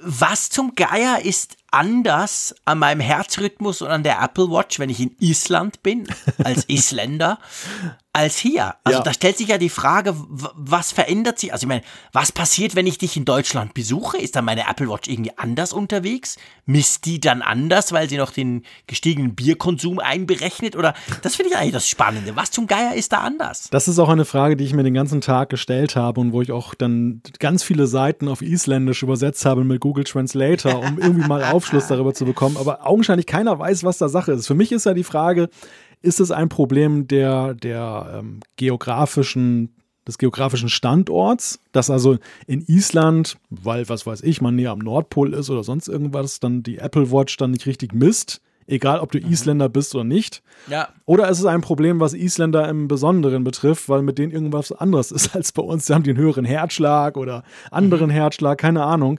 Und das, das ist eigentlich so das große Rätsel, was, was uns aufgegeben wurde. Ka- kann denn die Apple Watch, also kann man die umstellen auf Isländisch? Vielleicht ist ja auch eine Sprachgeschichte. Ach so, meinst du, dass da so ein Fehler drin ist, dass, dass gesagt wird, Keine kein Ahnung. Problem oder so? Genau. Also eigentlich heißt es, hey, geh zum Arzt. ich weiß es nicht, keine Ahnung. Also wir, wir wir sind da jetzt natürlich wirklich voll am Rumspekulieren. Vielleicht weiß das einer unserer schlauen Hörerinnen und Hörer, aber ist einfach witzig. Seien wir ehrlich, das war, ich habe das gesehen gestern, ich gucke auf meine Uhr, beziehungsweise aufs iPhone und dachte so, what? Was ist denn das Lustiges? Und es ging natürlich dann gleich auch durchs Netz entsprechend. Von dem her, wir freuen uns für die Isländer, dass die jetzt wieder richtig ihren Herzschlag mit der Apple Watch messen können. Äh, man muss aber noch sagen, und darum habe ich vorhin ganz am Anfang zu diesem Punkt gesagt, ja, es geht vor allem um die Release Notes, weil es sind ja auch sonst noch ähm, Bugfixes drin, die üblichen Bugfixes. Und diese Bugfixes, sagen wir immer wieder, die sind ja wichtig. Da sind ja Dinge drin, pf, wo halt äh, böse Buben, Hacker irgendwas machen können. Also das sind ja auch Sicherheitslücken, die gefixt werden. Von dem her gesehen, ich habe selber einen dummen Spruch auf Twitter gemacht, ich gebe es zu, aber letztendlich solche Updates muss man ja schon nur drum einspielen, weil neben so Funktionsbeschreibungen, wie in diesem Fall das lustige Isländer-Thema, ja immer auch drin steht, und dann wurden noch verschiedene weitere Fehler behoben. Und der Punkt ist ja schon wichtig, oder? Ja, absolut. Und äh, im Übrigen also bei allem Spaß, aber ich finde es ja aller Ehren wert, dass Apple sich wenigstens die Mühe macht, auch solche Detail-Bugfixes dann eben transparent zu machen.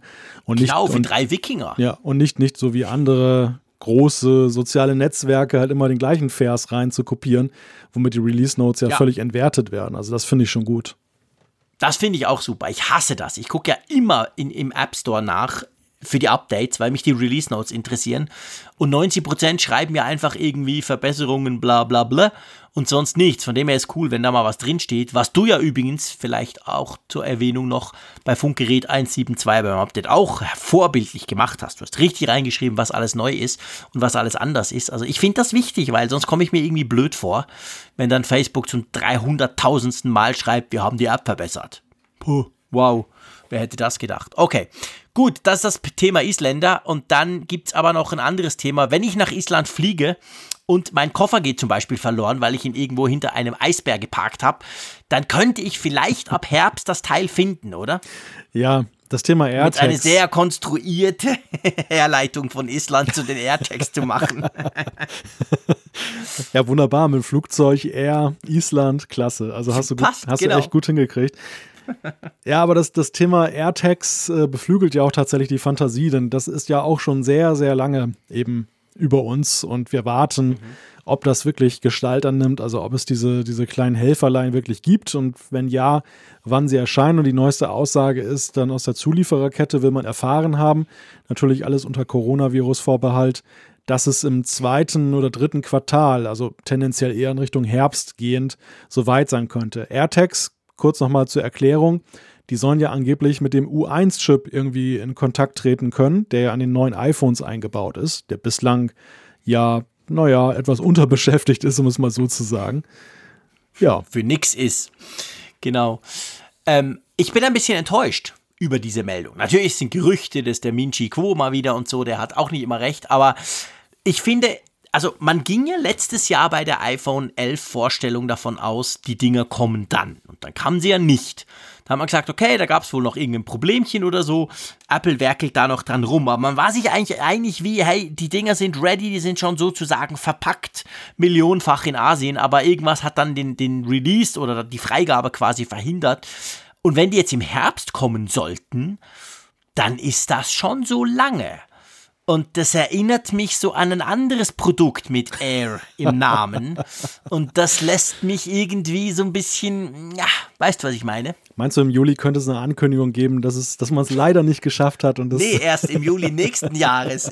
Jetzt kommt immer noch nichts. Und dann kommt vielleicht mal so Code-Schnipsel im iOS 14. Und dann nächstes Jahr wird dann gesagt, ah, Freunde, wir wollten das, wobei sie haben ja die AirTags nie offiziell vorgestellt. Von dem her könnten sie es einfach weglassen und es würde niemand merken. Das war ja bei AirPower, auf die ich mich natürlich beziehe, anders. Die wurden ja groß gefeatured an der Keynote. Ja, aber ich finde es ein bisschen lange, wenn das Teil erst im Herbst kommt, ehrlich gesagt.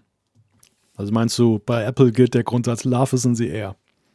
Ja, definitiv. Und manchmal dauert es etwas länger. genau, aber mal gucken. Also offensichtlich ist da ja nach wie vor irgendwas dran. Ja gut, dann kommen wir noch zu zwei kleinen Softwarestückchen sozusagen. Wir haben nämlich iOS 13.4 Beta 2. Da war vor zwei Wochen die erste Beta. Wir haben im Apfelfunk schön brav drüber berichtet. Ihr erinnert euch vielleicht die potenzielle Möglichkeit, sein Auto mit dem iPhone aufschließen zu können in Zukunft. Und andere Features. Da kam jetzt einfach eine neue Beta. Ich habe sie bei mir noch nicht drauf auf meinem Test-iPhone. Von dem her kann ich noch nicht allzu viel drüber sagen. Aber sagen wir mal, die Entwicklung schreitet fort von iOS 13 Punkt 4. Irgendwann kriegen wir das dann schon. Und macOS, da gibt es auch eine neue Beta. macOS 10 15.4 ist auch Beta 2 im Moment. Ähm, bei macOS, wir verlinken euch das natürlich. Da gibt es so, also in, in diesen beiden Betas, wie so oft, kann man so ein bisschen Hinweise auf eventuell möglich neue Hardware. Also beim Mac soll es wohl um AMD-Prozessoren gehen.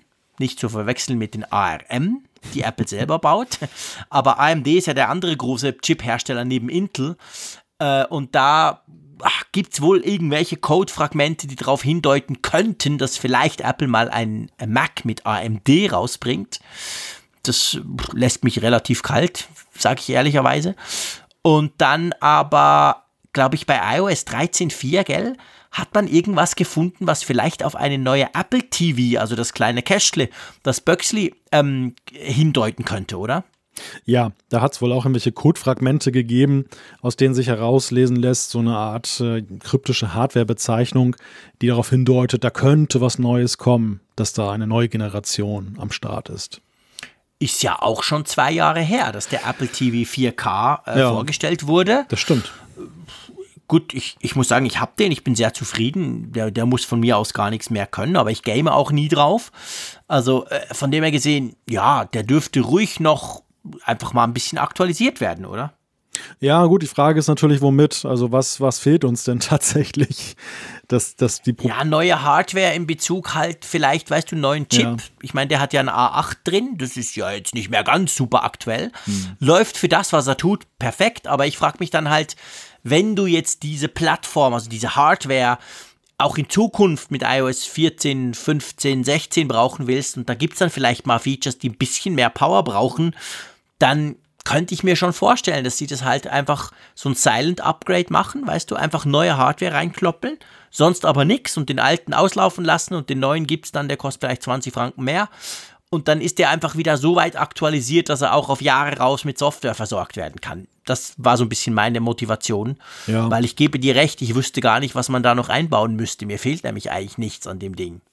Ja, die Probleme liegen ja eher im Angebot als in, dem, in der Hardware. Ja, das, die, genau. Diese ganze App-Geschichte, wir haben es ja schon ein paar Mal besprochen, die, die hat nicht wirklich gezündet. Klar, es nee. gibt eine, eine Reihe von Apps jetzt in Richtung Mediatheken, die sind schön, die werden gewertschätzt aber so im Games-Bereich und ansonsten ist es ja eher verhalten und ja, ansonsten so, wir haben ja vorhin das Thema Services behandelt, da, da ist ja auch noch eine Luft nach oben, aber das ist ja auch nicht eine Frage der Hardware, dass es nicht abgespielt werden kann, sondern dass einfach nichts da ist, um es abzuspielen. Ja. Ich, ich sehe es auch so wie du. Das, das wird möglicherweise ein regelmäßiges Update sein, dass man nach zwei Jahren mal einen neuen Prozessor reinschraubt und mhm. vielleicht ein bisschen mehr Speicher und so. Aber nichts, genau. nichts Spektakuläres im Sinne von, wie es beim 4K zum Beispiel war, wo alle gesagt haben, hey, endlich 4K. Ja. Nee, ich glaube, 8K baut Apple noch nicht ein. Nee. Wenn andere Hersteller damit ja schon werben für irgendwelche Dinge. Aber das ist, glaube ich, definitiv kein Thema. So, Umfrage der Woche. Ja. Was haben wir denn letzte Woche gefragt? Ich gebe zu, ich habe den Tab gerade nicht offen, aber ich könnte natürlich reloaden, weil man kann ja übrigens nicht nur in der Funkgeräte-App, die jetzt neu ist, abstimmen. Man kann ja auch auf unserer Webseite apfelfunk.com und dann einfach slash Umfrage oder den entsprechenden Link klicken. Da seht ihr ja quasi immer den aktuellen Stand. Ihr könnt zwar da nicht abstimmen, aber man sieht es zumindest. Ja, und wenn ich da drauf gucke, dann hat es zwar viele Farben, aber eine ist recht dominant. ja, die Frage lautete, sind dir moderne Smartphones zu groß? Und die Mehrheit, knapp mehr als die Hälfte, 52,6 Prozent der 2195 Teilnehmer, Wahnsinn, wieder sehr viele. Das ist krass, mal wieder richtig viel, genau. Die haben gesagt, nein, geht noch in Ordnung. Wobei das ist Euphor Euphorie sieht auch anders aus, oder? Ähm, ja, das stimmt. Ja, das ist wahr. Ja. Weil 12,5 Prozent haben zwar gesagt, nein, kann gar nicht groß genug sein. Also es war einfach ich und alle meine Freunde. Aber ähm, ja. das stimmt schon. Also ich meine, das Nein geht noch in Ordnung. Das sagt so, ja, okay, es funktioniert, aber das impliziert ja so ein bisschen, Freunde, bitte nicht mehr größer, oder? Ja, also zumindest, ja, also das ist zumindest dann abgeschlossen. Noch größer sollte es nicht werden, wer das mhm. angeklickt hat. Und mhm. ähm, zeigt eben, dass da so doch der, der Größenzenit bei einer Mehrheit überschritten wurde oder erreicht wurde. Erreicht wurde ist das bessere Wort. Erreicht, sagen wir es mal so. Genau. Erreicht, genau. Also bis dahin und nicht weiter. Und es Bei sagen. 27,2? Genau, 27,2 Prozent sagen ja auch schon ja, eher zu groß. Also da sehen wir ja par excellence die Zielgruppe eines iPhone 9 gerade. Ja, genau. Weil nur die 7%, die gesagt haben, ja, ich mag Mäusekino, das wären die iPhone SE Zielgruppe. Aber ich sage auch, die 27,2%, die gesagt haben, ja, eher zu groß. Also moderne Smartphones sind schon eher zu groß. Die wären jetzt genau für so ein iPhone 9, denke ich. Ähm, ja, relativ klares Votum. Interessant, finde ich. Aber jetzt auch noch nicht unbedingt das, wo Apple gleich sagt, hey, wir brauchen noch mal sowas Kleines. Aber es ist schon ein Markt. Was Kleineres ich glaube, was Kleineres ist ja. definitiv ein Markt. Was Kleines, so klein wie früher, glaube ich nicht. Sagen wir es mal so. Ja, man kann sehr deutlich halt sehen, dass nach wie vor die Zeiten vorbei sind, wo, wo man sich auf ein Modell, auf eine Größe festlegen kann, wie das früher der Fall war. Früher war es ja, ja. so eine Größe und das war's. Und ähm, dann wurde es ja aufgesplittet und ähm, sicherlich die, die Nutzer, die kleine Smartphones mögen, haben auch mehrheitlich noch etwas ihren Größenbegriffe erweitert. Also die sind auch durchaus für größere mhm. Smartphones mhm. mittlerweile zu begeistern. Das, das Kleine ist halt größer geworden. Aber genau, es, es ist, das Kleine ist größer geworden. aber es ist, es ist halt nicht ganz weg. Ne? Also es ist nicht so, dass, dass sich das so harmonisiert hat, dass heute alle sagen, sag ich mal, die zwei vorhandenen Größen Pro und Pro Max äh, oder halt das, das äh, iPhone 11, dass, dass das das Optimum ist. Also, dass da, dass es da nicht mehr eine nennenswerte Zahl von Leuten gibt, die dann sagen, naja, ich hätte es doch gerne noch ein bisschen kleiner. Ja, genau. Aber für die macht ja Apple wahrscheinlich auch was. Ja. Also von dem her gesehen könnt ihr euch schon mal vorfreuen. Wir haben auch eine aktuelle Umfrage der Woche, gell? Ja, wir greifen das Thema Coronavirus auf und bitten euch um eine Prognose, so wie ihr das empfindet. Also wie kommt das bei euch an? Die Frage lautet, für wie gefährlich empfindest du das Coronavirus in Bezug auf Apple?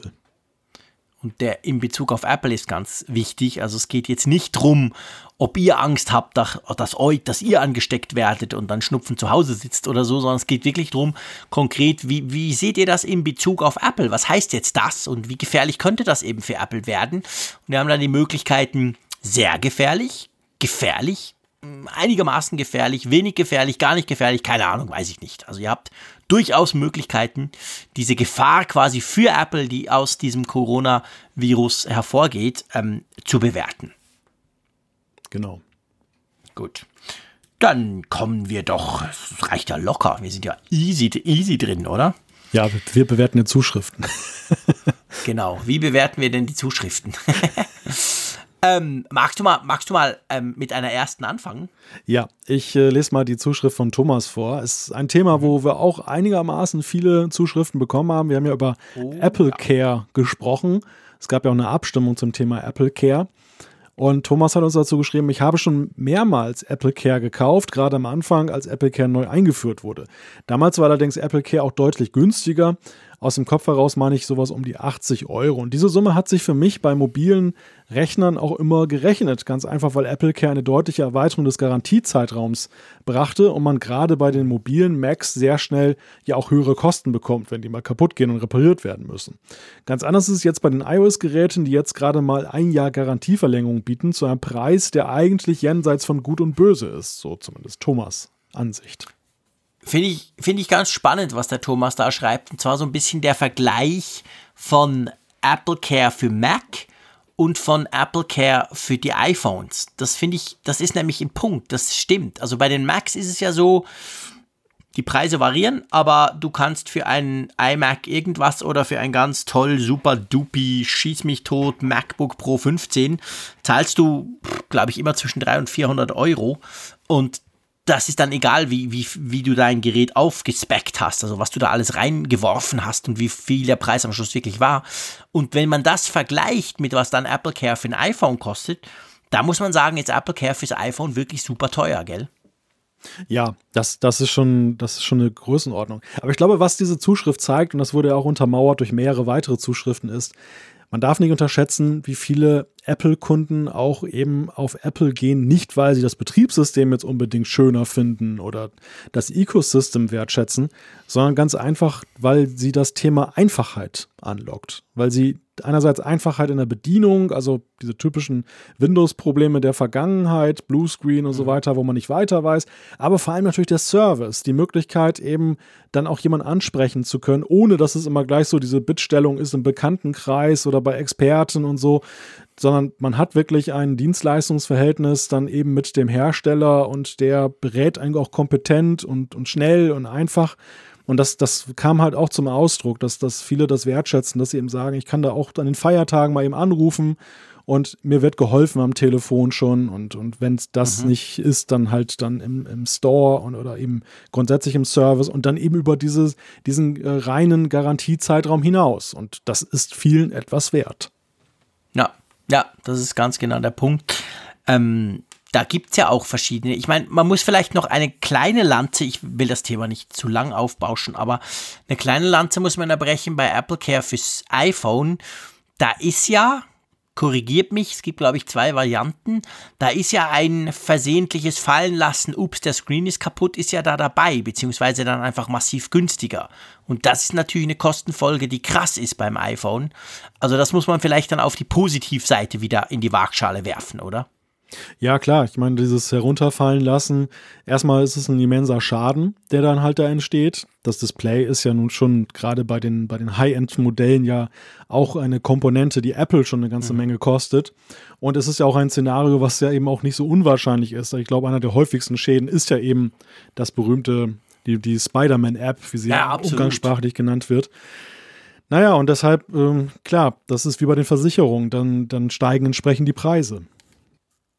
Genau. Gut, dann wollen wir ähm, ein zweites Feedback nehmen. Da haben wir auch einige Zuschriften bekommen. Das ist lustigerweise schon wieder ein Thomas. Und zwar geht es um die Apple Watch App von Bring. Und natürlich generell über die Apple Watch, die ja autarker ist. Und da hat uns der Thomas geschrieben, ich habe auch eben die Watch App wegen eures Hinweises von Bring installiert irgendwie auch kompliziert, da es via iPhone nicht direkt ausgelöst wurde. Mir wurde aber bei den Login-Eingaben, also Mail und Passwort, damit man sich quasi in seinen Bring-Account einloggen kann, jeweils das Scribbeln und eine Tastatur angeboten. Letztere wurde aber auf dem iPhone via Benachrichtigungen angezeigt und konnte mit der notwendigen Eingabe befüllt werden. So fielen mir die beiden Eingaben nicht schwer und waren schnell erledigt. Das ist ein wichtiger Punkt, das habe ich unterschlagen letztes Mal, als ich gesagt habe, wie mühsam das doch alles ist auf der Apple Watch. Wenn man eben so Dinge eingeben muss, Passwort, E-Mail-Adresse, dann kommt quasi auf der App, also auf dem iPhone, kommt eine Benachrichtigung, wenn du da draufklickst, hast du das, das, das, das Feld zum Ausfüllen, so wie es beim Apple TV auch ist, wenn du dort ein Passwort eingeben musst. Und da machst du es auf dem iPhone und dann ist es natürlich viel einfacher. Wir kennen es vom Apple TV, wie du schon sagst, aber es, es zeigt ja letztendlich ja doch ein Thema mit der Autarkie der Geräte. Wie weit es dann eben her ist. Also das ja, iPhone. Da hört es dann auf. Ja, das, das iPhone ist dann doch wieder im Spiel. Ne? Also dann jetzt zumindest als deutliche Erleichterung, um es zu installieren. Und auf dem Apple TV ist es ja nicht anders. Da hat man dann die Möglichkeit, so eine tolle On-Screen-Tastatur dann einzublenden, wo man dann erstmal ganz viel scrollen kann, dann mit der, mit der Fernbedienung, um da jeden Buchstaben einzeln einzugeben. Habe ich tatsächlich alles gemacht in der Vergangenheit. Ja. Ja, ja, das ist ganz fürchterlich. Und das, das kann schon anstrengend sein, ja. Ja, es ist, äh, es ist halt letztendlich genauso. Also die Eingabe auf so Geräten, die keinen Touchscreen haben direkt vor der Nase, ist halt schwierig. Ich sehe das, wenn ich auf meiner Playstation für die Kids irgendwie mich neu, neu anmelden muss. Meine Güte, wie ich da rumfrickel mit dem blöden Controller auf so einer komischen Onscreen-Tastatur und und und. Und mit der Uhr ist es natürlich noch schlimmer, da hast du gar keinen Platz dafür eigentlich. Also es sind letztendlich Probleme, die wenn du es ganz autark haben willst, noch nicht gelöst sind und die sich ja auch nicht lösen lassen? Oder möchtest du dein Passwort der Siri diktieren? nicht so unbedingt. Nicht so unbedingt, genau. nicht, nicht wirklich, oder? Also von dem her gesehen, ja, mal gucken. Gut, magst du noch eins machen? Da geht es nämlich auch um Siri und um deine Frau. Genau, Dirk aus Berlin hat geschrieben zum Thema Siri und rufe meine Frau an. Und er schreibt, ich teile eure Kritik zu Siri und zwar total. In Folge 206 habt ihr aber gesagt, dass Siri nicht mal wüsste, wer eure Frau ist. Das ist nun ausgerechnet einer der wenigen Workflows, den Siri kann. Sagst mal, rufe meine Frau an, dann fragt Siri, welchen Kontakt meinst du? Und dann soll ich mir merken, dass Name, wie auch immer, deine Frau ist und danach funktioniert es. Oder sagt, der und der ist mein Sohn und schwupps klappt auch, rufe meinen Sohn an. Das stimmt übrigens in der Tat. Also das, ähm, da hätte ich ja natürlich Spannend. auch irgendwas sagen können in der Sendung. Aber ähm, hinterher beim, beim Hören fiel es mir dann auch wieder ein, dass, dass eben Siri das sich dann doch merken kann. Mhm. Das ist, das ist schlau. Also, das ist, ich, ich muss wirklich sagen, dass ich, ja, ich brauche halt Siri nie. muss man wirklich ganz klar sagen. Drum rufe ich ihr auch nie zu, ähm, ruf meine Frau an. Oder ich habe es einmal gemacht, aber vielleicht habe ich dann auch abgebrochen oder whatever. Oder wahrscheinlich hat die Frau nicht verstanden oder irgendwas anderes gemacht und sonst jemanden angerufen und ich habe mich geärgert. Also, aber das ist natürlich cool. Vor allem, ich finde clever ja, dass sie A merkt, äh, das ist nicht hinterlegt. B, dann quasi du das mal machen kannst und er dann das nächste Mal das weiß. Also so soll es ja eigentlich sein. Also der Fall, okay, ich sag mal, der Punkt geht an Siri, oder? ja, genau. Sie ist trotzdem mit 5000 zu 1 hinten, hinten. Sie liegt ziemlich, ziemlich klar hinten. Aber ähm, der Punkt, den, den geben wir ihr, ganz klar. Ähm, Machen wir noch eins, oder? Ja, klar. Einer geht noch. Der Markus hat nämlich, da geht es ums iPad, beziehungsweise um Features, die er sich gerne wünscht. Wir haben ja oft schon über iPad und spezifisch über iPad OS gesprochen. Und er schreibt da, es gibt eigentlich zwei Features, die ich mir für iPad OS 14 wünsche. Gute externe Monitorunterstützung und weitere Verbesserungen bei Safari. Dann fehlt mir nur noch eine Hintergrundbeleuchtung für die Tastatur, aber das scheint ja zu kommen. Kann das iPad einen PC ersetzen? Ja, muss es aber nicht. Ich glaube einfach, es gibt keine Lösung One Fits It All. Ich fahre mit dem Auto ja auch nicht aufs Matterhorn, sondern nutze einen Skilift, weil der Lift ab einfach die bessere Lösung ist. Die Welt ist komplex und es braucht viele verschiedene Varianten. Ähm, vielleicht mal zuerst zum, zum iPad OS 14 Feature. Hast du mal beim iPad einen externen Monitor angehängt? Bislang nicht, nein. Der Zeier hat das natürlich sofort gemacht, nach 15 Sekunden, wo er sein neues iPad Pro hatte mit dem USB-C-Anschluss unten. Und es gibt natürlich auch viele Videos davon. Und da sieht man, dass man das zwar tun kann, aber dass es irgendwie schon ganz, ganz anders funktioniert, als wir uns das zum Beispiel von einem Mac gewöhnt sind, wo man ja einfach, der Bildschirm, der, der hat ja verschiedene Funktionen. Und beim iPad ist es so, ich glaube, entweder klonst du das Ding eins zu eins oder dann für spezifische Apps, aber nur für ganz wenige, geht es dann quasi als Erweiterung, also im Sinn von Bilder anzeigen, die werden dann die Bilder quasi im Fullscreen auf dem externen angezeigt und die ganze Bedienoberfläche auf dem iPad. Bei gewissen Apps geht das, aber sonst ist es eigentlich nur ein Klon und das ist natürlich schon nicht so ganz das, was wir uns zum Beispiel vom Mac gewöhnt sind, oder? Ja, und das, ich glaube, das ist auch ein Punkt, den, den viele wertschätzen, die eben zum Beispiel ja. mit multimedialen Geschichten arbeiten, Videoschnitt, äh, Grafikbearbeitung. Da ist so ein, selbst ein 12,9 Zoll Display ist dann einfach viel zu klein, um damit dann professionell zu arbeiten. Selbst wenn es die Apps dafür gibt, um damit dann eben dann die Arbeit zu verrichten, aber dann da braucht es halt auch einen vernünftigen externen Monitor-Support, ja. Ja, Ja, das ist definitiv so und das ist etwas, da könnte Apple oder da müsste Apple noch ein bisschen, ich sage mal, noch ein bisschen nachbessern. Ähm, das andere finde ich spannend, die Idee natürlich mit, kann ein iPad ein PC ersetzen? Ich glaube, da sind wir absolut seiner Meinung, oder? Klar könnte es das, aber es muss es ja nicht, sondern es gibt eben es gibt eben quasi Workflows, die perfekt mit dem iPad funktionieren und andere, die du vielleicht doch besser auf dem PC, auf dem Laptop oder was auch immer machst, oder? Ja, gut, ich meine, es ist nicht schwer, dafür einen Konsens zu finden, dass man sagt, klar, das, das, es gibt nicht äh, das Szenario. Wobei ich schon glaube, dass ähm, die Familienkutsche in Anführungszeichen, der Mac, da doch eben viel mehr abdeckt, einfach noch, wenn es um diese, diese Fragen geht der, der Nutzbarkeit. Also das, ja. das, das, das kann man nicht wegdiskutieren. Natürlich kann ich auch für jede Lebenslage ein Auto bereithalten, aber ich brauche natürlich auch das nötige Kleingeld, um dann zum Beispiel mit dem Ferrari durch die Stadt zu fahren und mit dem Porsche aus Matterhorn. Also das, das, das ist, sicherlich, ist sicherlich auch so ein Punkt. Ähm, aber andererseits, wenn du halt eine sehr hohe Mobilität hast, wenn du viel mit Webdiensten mhm. arbeitest und gar nicht so viele eben fest installierte Programme hast und die gibt es dann zufällig auch noch im App Store, ja klar, dann ist das iPad für dich optimal. Also dann, dann, dann mhm. wärst du mit einem Klammerbeutel gepudert, wenn du noch einen Mac anschaffst, wenn, wenn du diese Bedürfnisse nicht hast.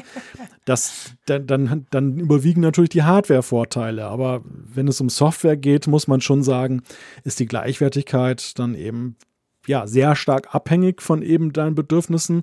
Und ich glaube ja. halt, eine Mehrzahl der, der äh, Nutzer hat halt immer noch Bedürfnisse, wo es dann nicht ohne Kompromisse geht. Mhm.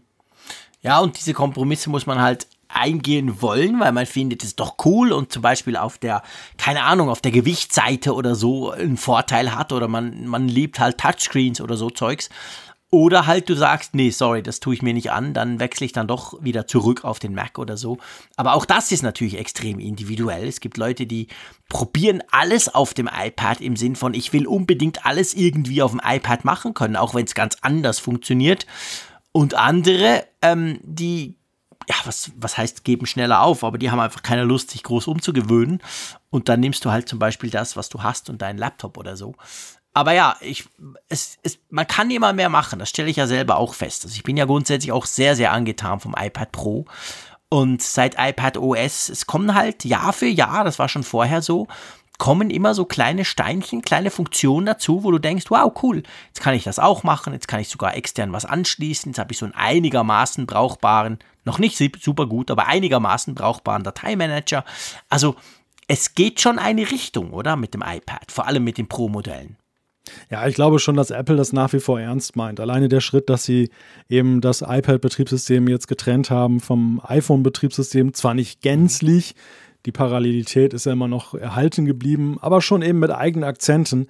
Das zeigt ja, dass sie dieses Thema irgendwie weiterhin in Angriff nehmen wollen. Ja. Aber ich glaube, dass das nächste iPad Pro, deshalb ist es auch so spannend, wird da auch wegweisend sein. Das, das wird schon irgendwo auch nochmal wieder aufzeigen, wohin die Reise geht. Ja, definitiv. Wir werden da Dinge sehen, die uns einen Hinweis geben könnten, wohin die Reise mit dem iPad Pro geht und was Apple davor hat. Definitiv. Das finde ich einen schönen Schluss, lieber Malte, weil letztendlich gibt ja der Apfelfunk auch Hinweise, wohin es mit uns zwei geht zum Beispiel. Nämlich einfach in die nächste Folge in nächster Woche, oder? So, ja. Mal, um nicht zu weit zu denken. Einfach, das ist so das nächste, was wir uns vornehmen für den Apfelfunk. Drum schlage ich vor, wenn du einverstanden bist, lass uns doch diese Folge 210 einfach beschließen, oder? Genau. Ich muss ja noch ausschlafen, dann ich muss ja demnächst nach Bremen fahren. oh ja, das ist ja weit. Ich als Schweizer kenne mich ja da überhaupt nicht aus. Also da musst, da musst du einmal übernachten, oder? Nein, Quatsch. Das Nein, ich weiß es. Was hast du mir gesagt? Eine Stunde, zwei Stunden? Eine Stunde, eine Stunde. Also eigentlich wären es zwei, aber der Malte fährt halt wie ein Henker, drum ist eine Stunde, oder? ja, auf deutschen Autobahnen ist ja kein Tempolimit. Mhm. Ja, genau. Das fangen wir gar nicht an. Ich will es auch gar nicht wissen, aber ich freue mich natürlich drauf, dich quasi im Video beziehungsweise äh, vor der Kamera zu sehen. Ich werde mir das auf jeden Fall anschauen. Und ähm, wir hören uns definitiv dann nächste Woche wieder. Vielen Dank äh, für dich, für diese schöne Sendung und vor allem vielen Dank an euch, dass ihr uns immer noch so viel Feedback schrieb, schreibt und immer so coole Gedanken mit uns teilt, die wir dann auch wieder brauchen können oder die uns einfach generell spannende Inputs liefern. Vielen Dank dafür und ja, ich sage Tschüss aus Bern und bis bald. Diesem allumfassenden Schlusswort kann ich mich nur noch uneingeschränkt anschließen. Tschüss von der Nordsee.